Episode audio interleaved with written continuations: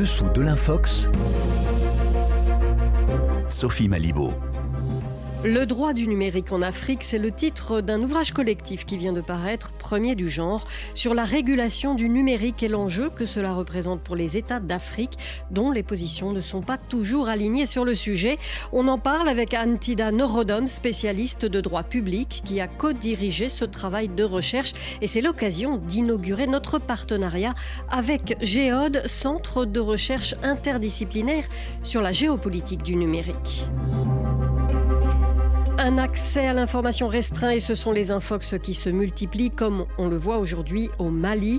Les Ops de France 24 épinglent cette semaine une vidéo sortie de ce contexte prétendant montrer ce qui s'est passé récemment au camp de l'Éré. Mais nous verrons comment sur les réseaux il est facile de travestir la réalité.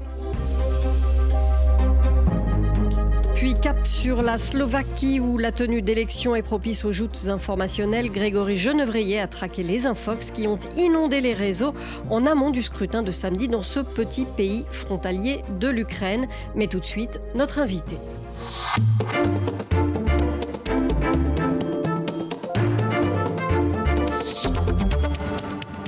Dans le cadre de notre partenariat avec Géode, Centre de recherche sur la géopolitique du numérique, nous avons le plaisir de recevoir aujourd'hui Anne Tidane Rodom, professeure de droit public à l'Université de Paris-Cité. Bonjour. Bonjour madame. Alors vous avez co-dirigé l'ouvrage collectif paru ce mois-ci Droit du numérique en Afrique aux éditions Larcier Intercentia. Y a-t-il tout d'abord un enjeu spécifique au continent africain euh, dans le domaine du droit du numérique? Il me semble parce que euh, le continent africain finalement a le taux de pénétration, c'est-à-dire le pourcentage de population connectée sur l'ensemble de la population le plus faible du monde. Il est euh, autour de 40% en comparaison de l'Amérique du Nord qui est à plus de 90%. Donc il y a un potentiel de développement évidemment de l'accessibilité à Internet qui est extrêmement important et c'est aussi un enjeu de développement économique pour le continent africain l'accès à l'Internet, euh, cette possibilité de s'informer par Internet, c'est une formidable promesse de liberté, sauf que certains pays conservent des moyens de restreindre cette liberté. Alors qui décide de quoi ce domaine C'est compliqué parce que euh, finalement, l'accès à Internet, ça engage une relation entre les pouvoirs publics et euh, les acteurs privés qui, euh, eux, vont pouvoir régler la question technique de l'accès à Internet. Donc il peut y avoir une décision de réduire ou de bloquer l'accès à Internet par les pouvoirs publics et une mise en œuvre par les acteurs privés. Donc penser l'accès à Internet, c'est évidemment se demander quelles sont les responsabilités des acteurs publics ou des acteurs privés dans ce blocage de l'accès à Internet. Mais alors, en cas de coupure, est-ce qu'il existe des instances pour euh, porter plainte, pour dénoncer ces actes? Ce qu'il faut savoir, c'est que l'accès à Internet a été reconnu comme un droit dérivé de la liberté euh, d'information, notamment par la Cour de justice de la CDAO, la Communauté économique des États d'Afrique de l'Ouest. Et euh, l'idée, c'est de montrer que c'est pas forcément le droit d'accès à Internet n'est pas un droit n'est pas reconnu comme un droit fondamental, mais il dérive de cette liberté euh, d'expression et euh, d'information. C'est-à-dire que la liberté d'expression et d'information est reconnue par beaucoup de textes internationaux, nationaux euh, sur le continent africain. Et cet accès à Internet permet de mettre en œuvre ce, ce droit à la liberté d'expression et d'information. Donc quand il y a un blocage d'Internet, finalement, les États exercent leur pouvoir souverain.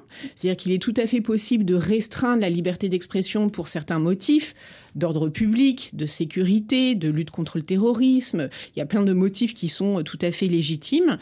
Mais le rôle des juridictions et des organes aussi, euh, des comités des Nations Unies, va être d'apprécier dans quelle mesure la coupure d'Internet est ou non proportionnelle à l'objectif que l'État a voulu euh, atteindre? Et donc le contrôle, il va se faire sur la proportionnalité de la mesure par rapport à euh, l'objectif et à la, au motif qui est invoqué. Vous avez mentionné tout à l'heure euh, le rôle parfois des entreprises privées. Est-ce que euh, vous pensez que les États africains font le poids vis-à-vis des GAFAM? Euh, On voit même que l'Union européenne, quand elle adopte des elle a bien du mal à se faire écouter, à faire respecter ces directives. Il y a peut-être deux choses différentes. D'une part, le fait que dans les exemples de coupure d'Internet, on a pu voir que des entreprises privées accédaient à la demande, à la requête, à l'ordre éventuellement, formulé par l'État, notamment les États africains, mais ça existe dans d'autres continents, sur les blocages d'accès à Internet. Après, il y a un autre registre euh, qui est intéressant, et là, pas forcément dans le cadre de l'accès euh, du blocage à Internet, c'est la question de la co-régulation. Je crois que ce qu'on peut dire, c'est que, euh, et c'est valable aussi pour les États, les États occidentaux, il y a un phénomène, un processus de co-régulation entre les acteurs privés et les acteurs publics, entre euh, les GAFAM et euh, certains États. On a l'exemple de la France et de Microsoft, par exemple, ou de euh, la France et de Facebook. Et en Afrique, la co-régulation, on n'en est, pas encore là, mais il, il peut y avoir des collaborations avec des acteurs privés pour essayer de penser à la meilleure manière d'encadrer les activités euh, numériques. On le voit euh, par exemple pour le règlement général sur la protection des données personnelles, on incite à la co-régulation et il y a beaucoup de législations africaines qui, euh, en matière de protection des données, s'inspirent du modèle européen. Donc cette, ce, modèle de co-régulation, c'est quelque chose d'assez fréquent en droit du numérique. Alors on voit quand même difficilement les États renoncer d'eux-mêmes à ce contrôle sur euh, l'accès de leurs citoyens euh, à Internet, qu'est-ce qui pourrait les y inciter? La dénonciation institutionnelle, la mobilisation de l'opinion publique. En droit international, on n'a pas forcément, il peut exister des sanctions, mais euh, le fait de jeter l'opprobre sur un État parce qu'il a violé ses obligations internationales peut avoir beaucoup de poids. Il ne faut pas négliger le naming and shaming qui peut exister en matière de violation des droits de l'homme. nommer et accuser. Exactement. Mm. Sans forcément avoir des sanctions à l'égard des États, le fait de dénoncer des violations commises par euh, des États, et ici la violation de la liberté euh, d'expression euh, du fait de blocage d'Internet, c'est un travail qui est opéré par la société civile, par les ONG. C'est déjà beaucoup. Ce qu'on peut observer aussi lorsqu'on saisit de plus en plus les juridictions au niveau national et au niveau régional africain, ce sont également des procédures qui permettent d'obliger progressivement les États à respecter leurs obligations en matière de liberté euh, d'expression. Y a-t-il une position commune africaine sur euh, cette question de la régulation? Pas vraiment. Il y en a euh, plusieurs peut-être. pas vrai. Alors, euh, ce qui est intéressant de noter, c'est qu'à partir de 2018, euh, les États africains se sont de plus en plus positionnés dans le cadre des négociations internationales au sein des Nations Unies, notamment sur les questions de cybersécurité, mais pas uniquement, pour porter leur voix et prendre position sur des questions de régulation des activités numériques, notamment en matière de sécurité. En revanche, il est difficile d'identifier une position africaine africaine dans euh, ces cercles de négociation.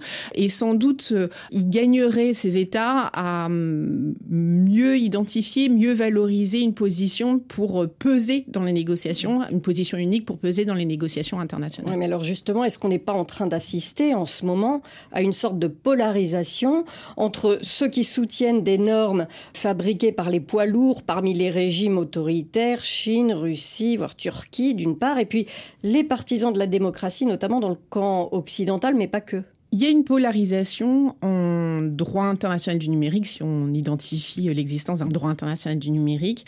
On l'observe dans les négociations en cours euh, au sein des Nations Unies sur la cybersécurité. Alors effectivement, avec, je dirais, des approches culturelles différentes de la manière dont on conçoit le cyberespace, dans la manière dont on conçoit le rôle du droit pour encadrer et réguler ces activités euh, numériques. Effectivement, en simplifiant, on aurait d'un côté un bloc euh, Euh, Chine, euh, attachée euh, à la souveraineté de l'État, aux questions éventuellement de contrôle de contenu. On parle d'espace informationnel en Russie plutôt que de cyberespace. Donc ça a un sens évidemment en matière de régulation des activités numériques. Et de l'autre côté, des États occidentaux qui seraient défenseurs d'un Internet libre, ouvert. Mais il y a donc des États qui vont, des États africains qui vont prendre parti pour l'un ou l'autre au gré de leurs alliances classiques, euh, leurs alliances euh, qu'ils peuvent avoir dans d'autres domaines. C'est pas propre au, numérique. Mais on observe aussi dans le domaine spécifique du numérique l'existence de, c'est-à-dire des, des, États où on ne sait pas trop s'ils vont aller dans un camp ou dans l'autre et qui peuvent faire varier leur position selon les thématiques et influencer selon les thématiques choisies. Je pense au Brésil, à l'Inde, alors pas pour l'Afrique, mais voilà, il y a des États comme ça qui vont aller d'un côté ou de l'autre mm. selon les thématiques euh, choisies. Mais du coup, l'Afrique du Sud aussi concernée, j'imagine. Oui, tout à fait. Voilà. Le Nigeria. Oui. Exactement. Les poids lourds, en fait. Exactement. Et donc, qui peuvent, euh, qui peuvent influencer à titre d'État, mais ils peuvent influencer aussi en, embarquant d'autres États africains avec eux. Merci beaucoup, Antidane Rodom. Merci d'être venu nous éclairer sur le droit du numérique en Afrique, un ouvrage collectif que vous avez dirigé et qui vient de sortir aux éditions Larcier Intercentia. On reste sur les réseaux sociaux en Afrique avec Alexandre Capron des Observateurs de France 24. Il épingle une nouvelle infox devenue virale à propos de la situation au Mali.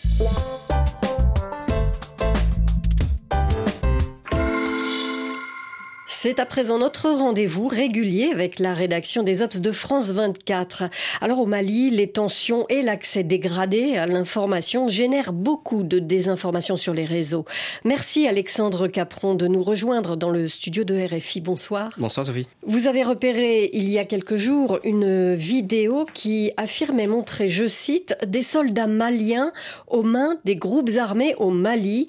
On y voit des soldats à terre, capturés visiblement par des combattants une vidéo euh, virale vue plus de 750 000 fois sur Facebook. Oui, c'est une vidéo qui avait été initialement publiée sur TikTok par un jeune homme qui la commente. Alors, on va écouter ce qu'il nous dit. La famille, la fois dernière, je vous ai dit, dans mes différentes vidéos, c'était gâté pour le Mali et pour le Niger et pour le Burkina aussi. Regardez comment les, les, les, les djihadistes en train de récupérer les soldats maliens au Mali. Sur la musique larmoyante, on voit donc ensuite des soldats à terre, certains sont ligotés, des hommes armés qui crient Allah Akbar, puis le jeune homme reprend la parole et conclut. Aujourd'hui, les terroristes maliens, ils ont récupéré plus de deux camps militaires au Mali. Les terroristes sont augmentés au Mali, au Burkina, au Niger. Avec les poutistes c'est le malheur du peuple. Alors Alexandre, face à une vidéo de cette nature, comment est-ce que vous vous y êtes pris pour vérifier son origine? Alors d'abord, c'est quelque chose qu'il faut toujours faire. On est allé regarder les commentaires sous cette publication. On a rapidement remarqué que beaucoup de gens disaient que la vidéo était vieille, qu'ils l'avaient déjà vue. C'est ce qui nous a poussé à faire plus de recherches on a utilisé un outil gratuit qui s'appelle InVid We Verify, qui permet de chercher où une vidéo a déjà été publiée sur Internet. C'est là qu'on s'est rendu compte que la vidéo avait déjà été publiée sur les réseaux sociaux en avril 2020. À l'époque, elle prétendait montrer des soldats nigérians capturés par des membres de Boko Haram. Donc si la vidéo existe déjà en 2020 sur les réseaux sociaux, déjà c'est qu'elle n'est pas récente et ne peut pas montrer des soldats maliens capturés récemment. Peut-on euh, pour autant dire euh, avec certitude que cette euh, vidéo a été tournée au Nigeria, Alexandre? Mais Non, pas du tout, Sophie. En fait, les outils ont une limite. Ils ne peuvent rechercher que ce qui est indexé dans les moteurs de recherche. Et ici, on est face à une vidéo qui n'est pas détectée par ces outils avant avril 2020. J'ai donc procédé à la deuxième étape. J'ai contacté des spécialistes de la région du Sahel, au Mali. Et là, ça a été immédiat. Ils ont de suite reconnu une vidéo qu'ils avaient déjà vue ils ont été plusieurs à me dire qu'il s'agissait d'une vidéo prise lors de l'attaque du camp de Boulkessi au Mali fin septembre 2019, donc il y a plus de 4 ans. On précise pour nos auditeurs, le camp de Boulkessi avait été attaqué à l'époque par des euh, combattants djihadistes du groupe de soutien à l'islam et aux musulmans, plus connu sous l'acronyme JNIM. Et c'était donc, vous l'avez dit, il y a 4 ans. Oui, exactement. c'est de cette hypothèse que je suis parti pour essayer de vérifier si c'était bien une vidéo datant de cette époque. Pour ça, j'ai retrouvé une autre vidéo de la prise du camp de Boulkessi datant de 2019. Et là, je me suis mis à comparer les deux vidéos celle publiée récemment en 2023 et celle de 2019. Alors ça m'a pris beaucoup de temps Sophie, mais j'ai réussi à retrouver dans les deux vidéos des hommes qui portaient exactement les mêmes vêtements. Un bonnet rouge très reconnaissable pour l'un et un pantalon avec des rayures très particulières pour l'autre. Donc ces éléments nous permettent de confirmer que les combattants visibles dans la vidéo sont bien des combattants du JNIM en 2019 et donc que la vidéo n'a rien à voir avec des événements récents. Merci Alexandre. Alors cet exemple nous montre que la désinformation peut venir de tous les côtés, viser n'importe quel camp, et puis par ailleurs, que les outils numériques de vérification nous aident, mais ne suffisent pas. Et donc on peut retrouver cette vérification en images sur le site des observateurs de France 24, observers.france24.com. À bientôt Alexandre. À bientôt.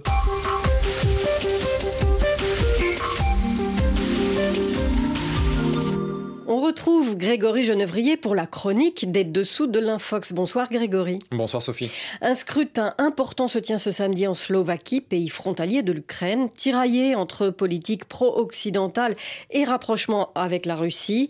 La présidente slovaque Zuzana Kaptova a déploré ce jeudi un climat de haine avant le vote, sentiment attisé par une vague de fausses informations, Grégory. Oui, l'écosystème de la désinformation en Slovaquie a atteint son apogée avant le vote. Voilà le constat dressé par l'organisation slovaque InfoSecurity qui traque les manipulations en ligne. Sur Telegram, Facebook ou encore WhatsApp, les électeurs sont confrontés quotidiennement aux infox. Une désinformation massive qui infuse depuis plusieurs années dans le pays, selon Jana Vargovsikova, chercheuse à l'INALCO et spécialiste de la Slovaquie la police slovaque alerte sur la diffusion d'informations qui sont fausses euh, ou manipulées, et ce, euh, au moins depuis 2014-2015. Euh, On a donc aujourd'hui affaire à une forme d'écosystème qui diffuse des informations fausses à des fins politiques qui est assez robuste. Et les réseaux sociaux ne sont pas les seuls vecteurs de cette machine à Fox une bonne partie des partis politiques qui espèrent entrer au Parlement reprennent pour des raisons tout à fait tactiques des éléments de discours euh, qui sont faux ou manipulés à des fins de gain euh, électoral. Et la figure de cette désinformation à des fins politiques, c'est notamment le favori de l'élection. Robert Fizzo, ancien Premier ministre, espère bien reprendre la tête du gouvernement, siège qu'il a quitté il y a cinq ans. Pour accomplir sa mission, le leader du parti populiste Smer n'hésite pas à agiter le spectre d'une élection truquée sans apporter aucune preuve. Un discours qui ne l'empêche pas de caracoler en tête des derniers sondages avec 20% d'intention de vote. Alors ce scénario, Grégory, euh, on l'a déjà vu et revu à l'occasion d'autres scrutins à travers le monde. Oui, le récit d'une élection truquée d'avance est devenu un discours à la mode, particulièrement chez les candidats populistes qui suivent les pas de Donald Trump aux États-Unis et ces paroles impriment de plus en plus. On peut citer par exemple cette publication partagée sur Facebook qui affirme que les élections législatives slovaques vont être truquées. L'auteur du poste pointe du doigt une société nommée E7, spécialisée dans la sécurité informatique. Vérification faite, l'Office national des statistiques slovaques, chargé de l'organisation des élections, eh bien, il n'utilise aucun des services de cette firme depuis au moins trois ans. Une infox similaire avait circulé, rappelez-vous, en France lors de l'élection présidentielle, avec comme bouc émissaire la société Dominion société qui n'opérait pas en France. Alors les manipulations informationnelles en Slovaquie se limitent-elles à la sphère politique locale? Eh bien non, la désinformation dans ce pays de 5,4 millions d'habitants sert aussi les intérêts géopolitiques d'autres pays, ce que confirme Yana Vargovsikova. Les rapports de la police pointent la Russie comme euh, une des sources de la désinformation diffusée en Slovaquie. Et ça, euh, depuis euh, à peu près 2014-2015 et le début de l'occupation de la Crimée. Une façon pour la Russie d'essayer de polariser la société slovaque, de décrédibiliser les institutions en place et surtout de pousser les électeurs dans les bras de candidats favorables à la politique de Vladimir Poutine et à son invasion de l'Ukraine. Merci beaucoup, Grégory Genevrier.